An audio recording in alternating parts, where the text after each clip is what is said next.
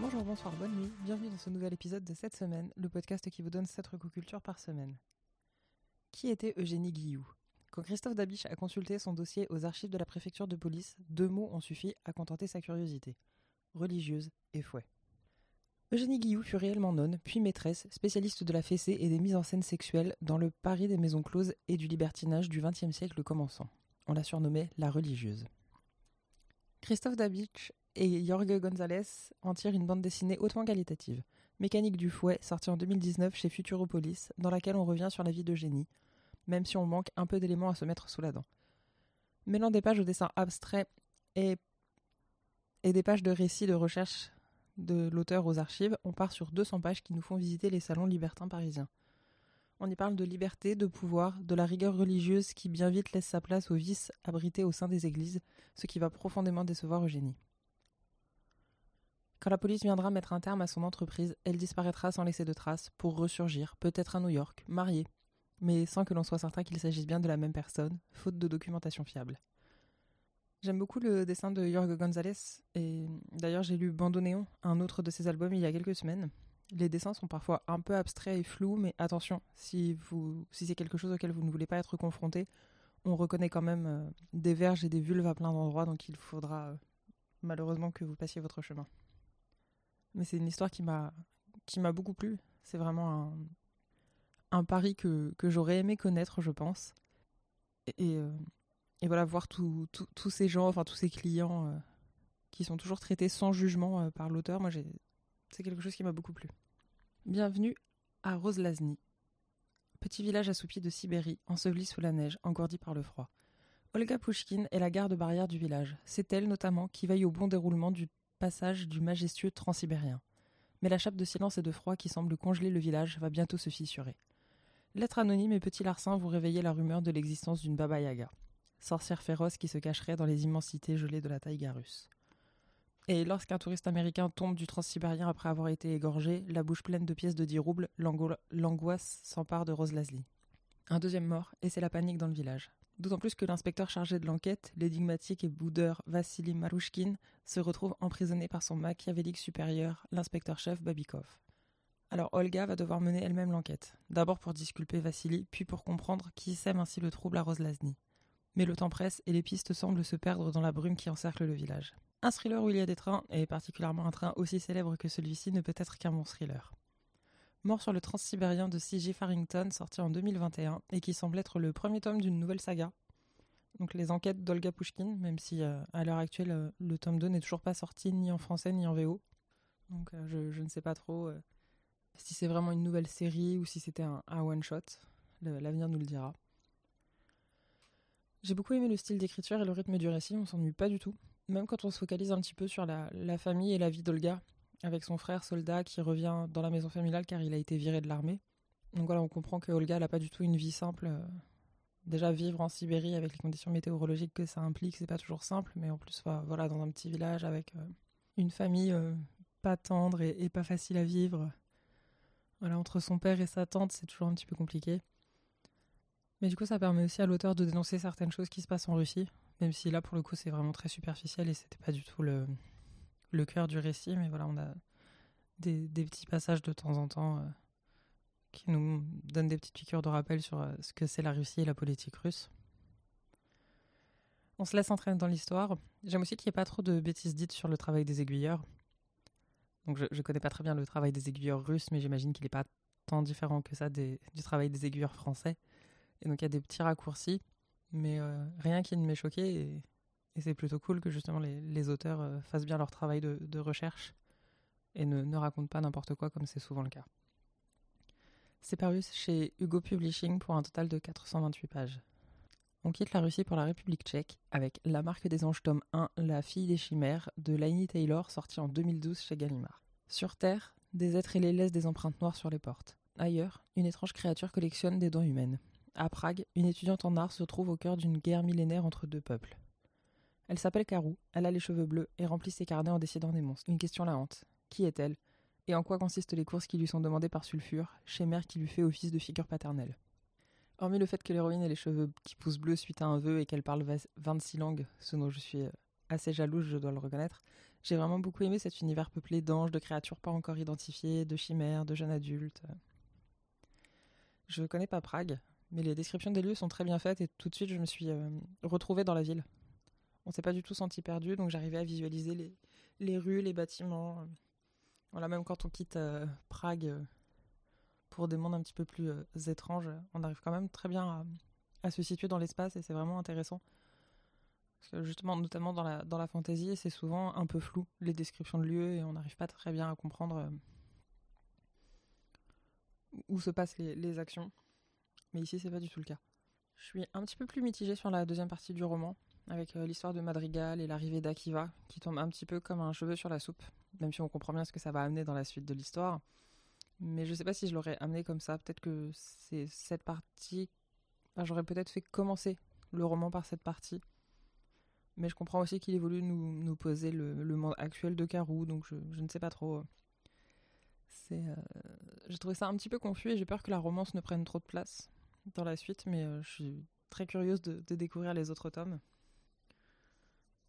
Donc c'est, souvent décrit comme le Roméo et Juliette euh, avec des anges et des démons, donc euh, j'imagine qu'effectivement l'histoire d'amour va prendre de la place dans le, dans le récit, mais j'espère qu'on va pas se focaliser uniquement sur ça et, qu'on va continuer de découvrir des, des créatures et des mondes fantasques et imaginaires.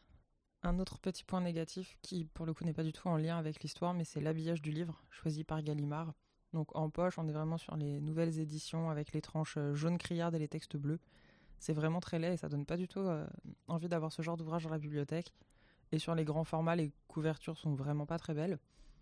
Mais, euh, voilà, c'est vraiment un point de détail, mais c'est un, un détail qui compte quand même. Dernière recommandation de littérature pour cette semaine. Elsie, 16 ans, s'occupe de sa cousine Frances, 9 ans, venue vivre chez elle avec sa mère le temps que la guerre se termine. Un jour, réprimandée après une promenade, les cousines inventent une excuse. Elles ont vu des faits près du ruisseau.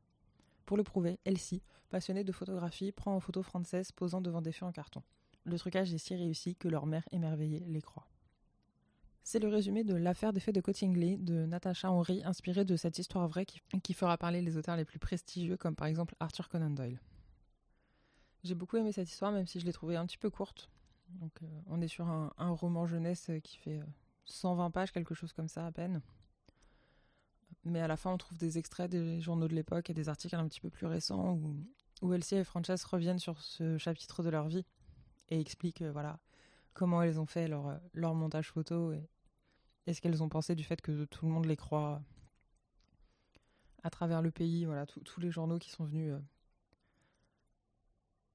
espionner chez elles, euh, tenter de les interviewer, euh, essayer de eux aussi aller voir les fées, les gnomes, tout ça. Voilà, comment, comment elles l'ont vécu. Parce que c'était une période qui n'était pas très facile dans leur vie. euh, voilà. Frances ne savait pas si, son père allait revenir un jour. Euh, de la guerre. Elsie ne savait pas si un jour elle pourrait récupérer sa, sa tranquillité ou si elle devrait continuer de s'occuper de sa cousine pendant longtemps. Donc euh, voilà, elles ont été un petit peu dépassées par les événements. C'est un roman qui parle de comment on peut se raccrocher à des choses un peu fantasques pour oublier un quotidien pas toujours facile, comme je le disais. Euh, notamment pendant la Première Guerre ou en général quand on a peur que ses proches ne reviennent pas et qu'en plus on a faim. Parce que les, les blocus et les rationnements font qu'on n'a pas autant de nourriture que ce qu'on voudrait. Et ça parle aussi de comment les légendes urbaines peuvent se transmettre de génération en génération.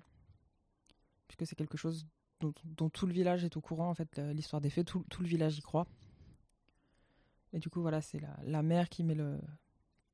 qui en parle à, sa fille, qui du coup va en parler à sa cousine. Et du coup, voilà, on a toute cette, cette transmission. Et c'est une affaire que je connaissais pas du tout au début, quand j'ai vu que c'était marqué inspiré d'une histoire vraie, je me suis dit oui, bah, c'est c'est un, enfin c'est pas vrai, voilà, c'est juste euh, pour pour faire vendre quelque part, sans que ce soit péjoratif, mais voilà, je pensais pas du tout que c'était vrai. Et c'est du coup d'autant plus agréable à lire de savoir que c'est bien une histoire vraie. Et voilà, à la fin justement, on a les, fameuses photos qui nous le prouvent. Et c'est une histoire qui a apparemment été adaptée en film dans les années 90, mais j'ai aucune idée de ce que c'est. Euh, bien que je sois la cible du coup dans les années 90, je suis totalement passée à côté.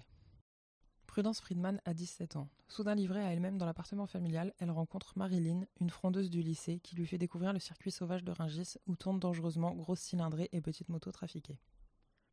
Fasciné par la bande du circuit, Reynald, Franck et les autres, Prudence tente d'y gagner sa place en essayant de, se faire, de faire passer sa solitude pour de la liberté.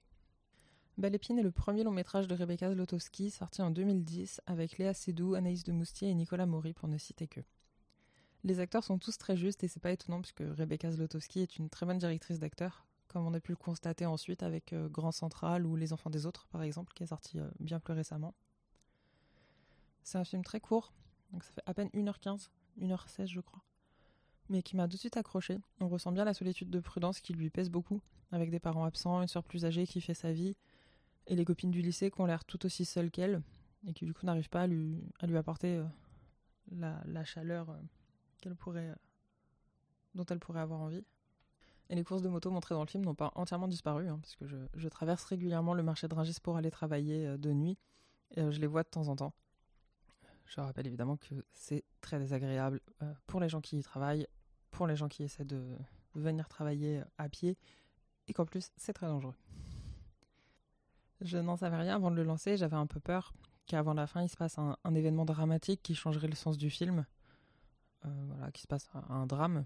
Mais euh, et c'est une tension du coup qui m'a fait beaucoup apprécier le film parce qu'au final il n'y a pas de climax ou d'apothéose. Euh, voilà, il se finit comme il a commencé avec la même froideur. Et j'ai trouvé ça très intéressant que justement elle essaie pas d'en faire trop. Euh, qu'elle reste consciente que c'était un petit film, que c'était son premier film en tant que réalisatrice. Et que du coup, voilà, elle fasse juste quelque chose d'assez euh, d'assez brut et sobre et c'était très agréable à, regarder. Et donc c'est disponible sur Mubi. Haut et fort est un film de Nabil Ayouch sorti en 2021 avec Ismaël Adouab, Mariam Nekash et Anas Basboussi dans son propre rôle. Anas, ancien rappeur, est engagé dans un centre culturel d'un quartier populaire de Casablanca. Encouragés par leur nouveau professeur, les, jeunes, vont tenter de se libérer du poids de certaines traditions pour vivre leur passion et s'exprimer à travers la culture hip-hop. Je ne savais pas trop à quoi m'attendre en voyant ce film. Il avait été plutôt encensé lors du festival de Cannes où il avait été présenté, donc en 2021. Et j'avais un peu peur d'être déçu. Mais en fait, non, j'ai beaucoup aimé. Le développement est un peu rapide. Mais c'est un film qui est pas très long. Il y a beaucoup de personnages à introduire et à faire exister, donc on ne pouvait pas s'attarder sur tout. Mais et malgré tout, j'ai pas du tout ressenti de manque dans la narration ou quoi. On comprend très vite les différents enjeux entre les personnages qui sont en colère sans parvenir à mettre le doigt sur les raisons de leur colère, les adolescentes à qui on ne laisse pas faire ce qu'elles veulent, car la musique et la danse seraient dégradants, euh, les jeunes à qui on dit euh, que ça ne sert à rien de faire de la musique parce que c'est pas comme ça qu'on gagne de l'argent, c'est pas comme ça qu'on s'émancipe.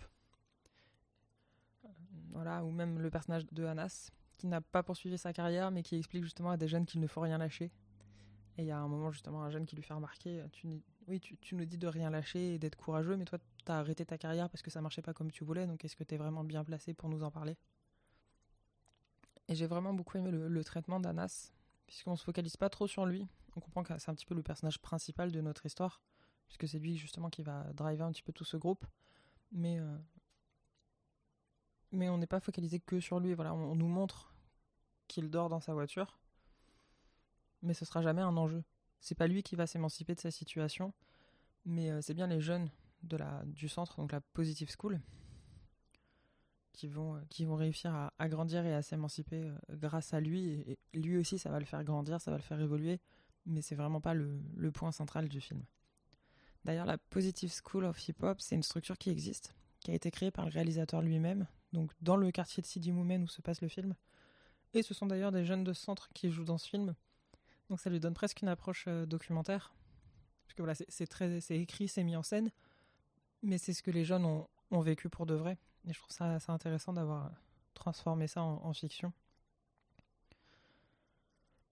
Et quelque chose que j'ai beaucoup aimé aussi, c'est le, c'est d'entendre la langue arabe de cette manière, puisque c'est une langue que je parle pas et que je ne comprends pas du tout. Mais dans le cadre du rap, ça lui apporte une musicalité que j'avais pas l'habitude d'entendre dans les autres films que je peux regarder. Et donc c'était c'était très plaisant et, et, très musical à mon oreille. C'est édité en DVD par Advitam. Et on termine avec Retour à Reims, fragment de Jean-Gabriel Perriot, adaptation de l'essai Retour à Reims de Didier Héribon, narré par Adèle Haenel.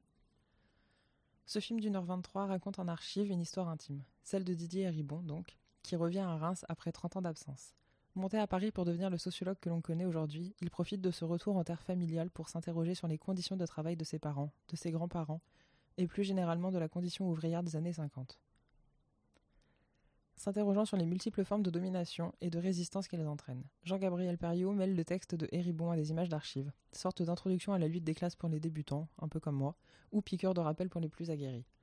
Ce texte, et par extension ce documentaire, illustre aussi comment l'extrême droite a pu peu à peu gagner du terrain en axant ses discours sur les travailleurs pauvres qui méritaient mieux que ce que les gouvernements de gauche avaient à proposer en tentant de mettre leurs idées racistes sous le tapis. Et justement, on a un passage où la, donc, où, euh, la voix off de Adèle Haenel nous raconte que lors d'une conversation entre Didier Ribon et sa mère, donc euh, conversation assez actuelle, hein, je, je pense, elle lui avoue que oui, oui, ça lui est arrivé elle aussi de, voter pour le Front National. Et c'est quelque chose voilà, qu'elle a mis des, années à avouer. Comme, si c'est quelque chose dont elle avait honte. Et en expliquant qu'elle n'a pas du tout voté pour eux, euh, pour leurs idées racistes. Mais parce que ça lui semblait être la, la meilleure solution pour les travailleurs pauvres. Alors qu'on sait que bah, quand l'extrême droite arrive au pouvoir, notamment en Italie ou en Argentine, euh, les classes populaires sont un peu les, premières à en subir les, conséquences. Euh, et les lois pour le, pouvoir d'achat ne, sont pas mises en place ou, euh, n'ont pas du tout l'effet escompté.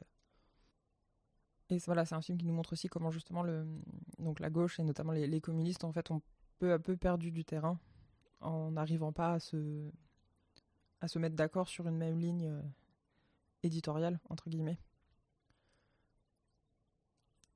Et c'est ce qui donne euh, la, gauche euh, que l'on a actuellement en France et qui n'est pas des plus reluisantes. Le film revient aussi sur la différence de traitement entre ouvriers et ouvrières, à qui on va tout de suite, euh, on va accepter qu'elles viennent travailler dans les usines, mais à qui on va donner des postes moins qualifiés et qui doivent en plus gérer tout ce qu'implique la vie de famille, donc les enfants, le ménage, les courses, etc.